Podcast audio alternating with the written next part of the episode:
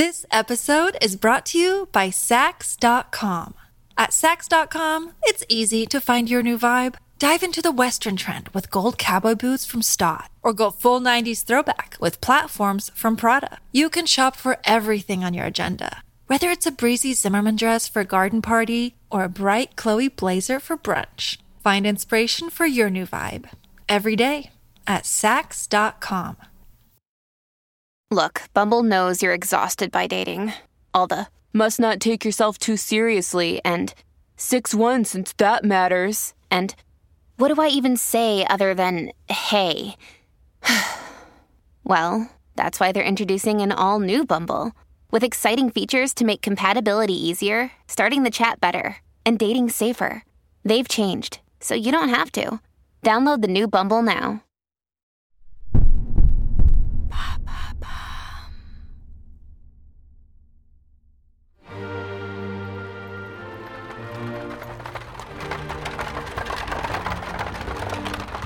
21 juin 1791.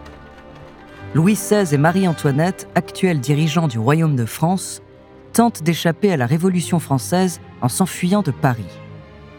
Malheureusement pour eux, ils se font arrêter à Varennes, et l'annonce de leur fuite accélère le mouvement de révolte des citoyens.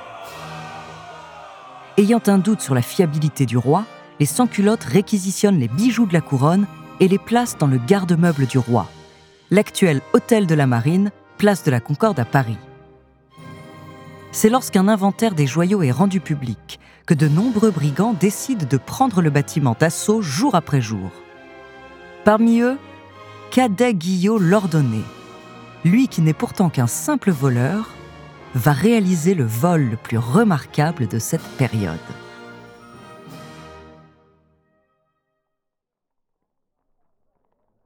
Cadet se tient devant le garde-meuble. L'adrénaline coule dans ses veines. Il espère pouvoir remporter le jackpot. Il profite de chaque parcelle d'obscurité pour se cacher et monte avec prudence un grand escalier au cas où il entendrait quelqu'un. Il finit par arriver dans une immense salle remplie de moulures, de fresques et de dorures. Il est estomaqué. Il n'a jamais vu un tel étalage de richesse dans une même pièce. Cadet reprend ses esprits, il n'a pas le temps de rêvasser, mais dans sa frénésie, il oublie d'être vigilant et fait tomber une cruche probablement hors de prix. Cadet s'arrête un moment et cherche à se calmer. Voler la couronne est un crime et il n'a pas envie de sentir l'acier de la guillotine se glisser brutalement le long de sa nuque. Au bout de quelques secondes, il se remet en marche à pas de loup pour éviter que le plancher en bois ne grince sous le poids de son corps. Un grand meuble en noyer retient son attention. Celui-ci est très bien ouvragé avec plusieurs sculptures d'animaux de la forêt et de végétation. Il l'ouvre précautionneusement et un cri de stupeur sort de sa bouche. Il a le cœur qui bat la chamade. Ses mains deviennent moites et son souffle s'accélère. Cadet n'a jamais rien vu d'aussi beau. Il est face à la toison d'or de Louis XV et au diamant bleu de la couronne.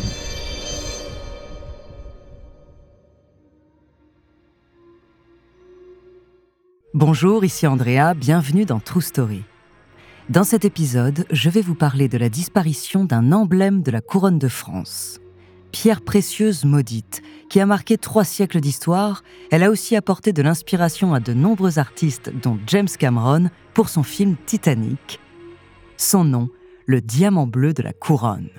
De son vol à la malédiction qui l'entoure, découvrez sa true story.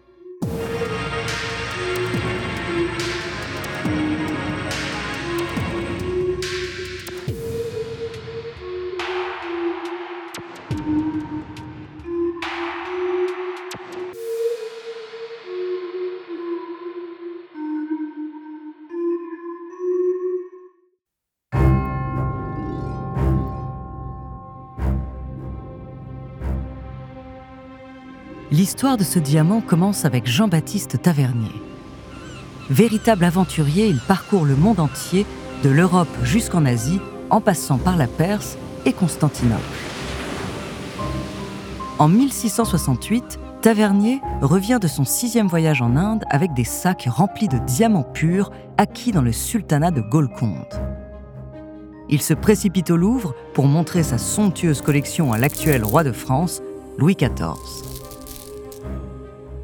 Le roi est émerveillé par toutes ces marchandises. Devant lui se trouvent plus de 1000 diamants de toute taille et de toute forme. Il va alors lui acheter tous les plus gros diamants qui lui sont proposés, dont un diamant d'un bleu remarquable qui deviendra célèbre sous le nom du diamant bleu de la couronne de France. Quand il en fait l'acquisition, le diamant est encore brut et va nécessiter beaucoup de travail pour en faire une pièce de joaillerie hors du commun. Pour cette tâche délicate, Louis XIV va confier son précieux diamant au meilleur joaillier de la cour, Jean Pitan, qui mettra deux ans à mettre au point le dessin du joyau et une année de plus pour effectuer la taille. Jean va se surpasser pour créer ce qui est encore considéré aujourd'hui comme un chef-d'œuvre. Et quand Louis XIV récupère son diamant, il est ébloui par tous ces magnifiques reflets bleus. Afin d'en faire un symbole digne du roi Soleil, il fait ensuite monter la pierre sur une broche en or qui l'inonde de ses reflets aux couleurs du soleil. Le joyau sera ensuite inclus dans l'insigne de l'ordre de la Toison d'Or par Louis XV, son arrière-petit-fils.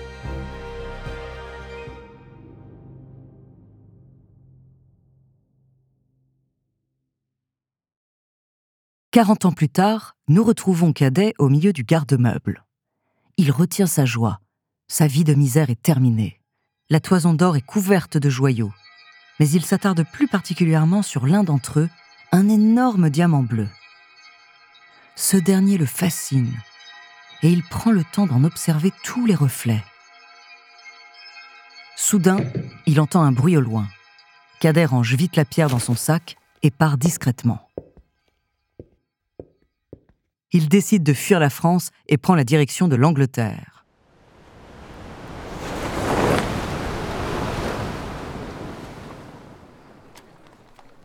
Une fois arrivé là-bas, il n'a qu'une idée en tête, revendre son butin et profiter de la richesse. Mais sa fortune ne sera que de courte durée. Alors qu'il a déjà vendu le diamant bleu et qu'il essaye de vendre le reste de la toison, il se fait dénoncer par des monarchistes français réfugiés à Londres et finit sa vie dans un cachot. Mais la trace du diamant bleu s'arrête ici. On suspecte alors que la pierre a été retaillée pour échapper aux soupçons. On la retrouve 20 ans après, de qualité égale mais plus petite que le diamant bleu de la couronne. Ce nouveau diamant bleu disparaît encore jusqu'en 1839 lorsque des registres attestent de sa présence au sein de la collection du banquier Henry-Philip Hope, dont le nom allait ensuite être donné à la pierre précieuse. La trajectoire du diamant prend alors une mystérieuse direction, celle d'une incessante malédiction.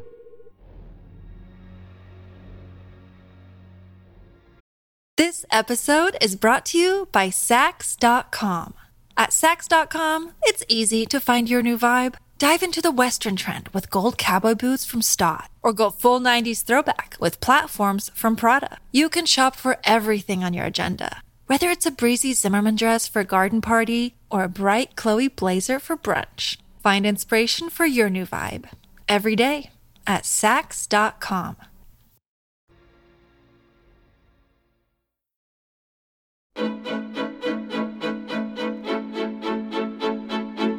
Nous sommes un soir de 1910 dans l'hôtel Bristol. Pierre Cartier, l'actuel possesseur de Hope, le diamant bleu de la couronne, retrouve Ned et Evelyn Walsh McLean, un jeune couple de milliardaires américains. Le précieux bijou est soigneusement emballé à ses côtés, et ce soir, il compte bien impressionner les deux étrangers en vacances en France et leur vendre le joyau. Ces deux-là sont de bons clients il leur a vendu quelques années plus tôt un diamant de 94 carats. Mais la vente de ce soir est particulière. Le diamant bleu est magnifique, bien sûr, mais il est aussi chargé d'une histoire sombre et mystérieuse. Plutôt que de s'en effrayer, Pierre décide de jouer de cette particularité pour séduire le jeune couple. Il commence par retracer toute l'histoire du diamant, de Tavernier à la Révolution en passant par le Roi Soleil, il raconte comment le diamant change de forme pour échapper à l'État français, Puis il s'attaque à la malédiction qui semble suivre ses propriétaires. Un soir, par exemple, dit-il, un voleur s'est enfermé dans un temple en Inde. Son but était de dérober le diamant qui ornait alors le front d'une grande statue en or dédiée à une déesse locale. Un diamant réputé d'une taille et d'une pureté hors du commun, mais surtout d'une couleur exceptionnelle. Le voleur parvient à s'en emparer, mais il ne fallut que quelques instants pour que la malédiction s'abatte et que ce dernier se retrouve foudroyé une dizaine de mètres plus loin. Depuis ce jour, le diamant est réputé porteur de malheur à tous ceux qui l'approchent. Cette première histoire et celle qui s'ensuivent semblent avoir l'effet escompté. Evelyne est subjuguée et se vante même de ne pas être sensible à ce genre de malédiction. Les objets maudits sont pour moi signe de chance. Mais alors que Ned demande le prix à son ami joyeux, la jeune américaine l'arrête dans son élan. Ned, je n'aime pas la monture du bijou. Pierre Cartier ne s'avoue pas vaincu pour autant, il ira jusqu'à mettre la pierre dans une parure plus moderne et à rencontrer à nouveau le couple aux États-Unis pour enfin parvenir à leur vendre. La malédiction de la pierre finira ensuite par atteindre les McLean. Elle aurait entraîné la mort du fils aîné dans un accident de voiture, la séparation du couple, la mort de Ned dans un hôpital psychiatrique, la faillite de leur journal familial, la mort de leur fille par overdose et enfin la mort d'Evelyne d'une pneumonie.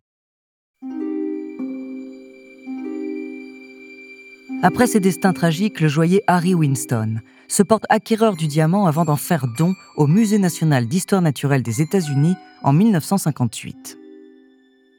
Très rapidement, comme Cartier quelques années auparavant, les universitaires suspectent que le diamant Hope soit une recoupe du diamant bleu de la couronne. Mais ce n'est qu'en 2005, soit 213 ans après son vol, que la théorie va se confirmer. Des experts ont recours à une modélisation informatique basée sur des témoignages du XVIIe siècle, des illustrations détaillées du diamant bleu et des scans du diamant Hope. Leur étude a permis de conclure que la pierre Hope est bel et bien le diamant indien original, retaillé pour passer inaperçu. Actuellement, le diamant est exposé au Smithsonian de Washington. Il est le plus gros diamant bleu jamais découvert et est l'objet d'art le plus vu au monde après la Joconde de Léonard de Vinci. Quant à la malédiction, aucune nouvelle mort tragique n'est à déplorer par sa faute. En tout cas, aucun des 6 millions de visiteurs annuels ne s'en est plaint.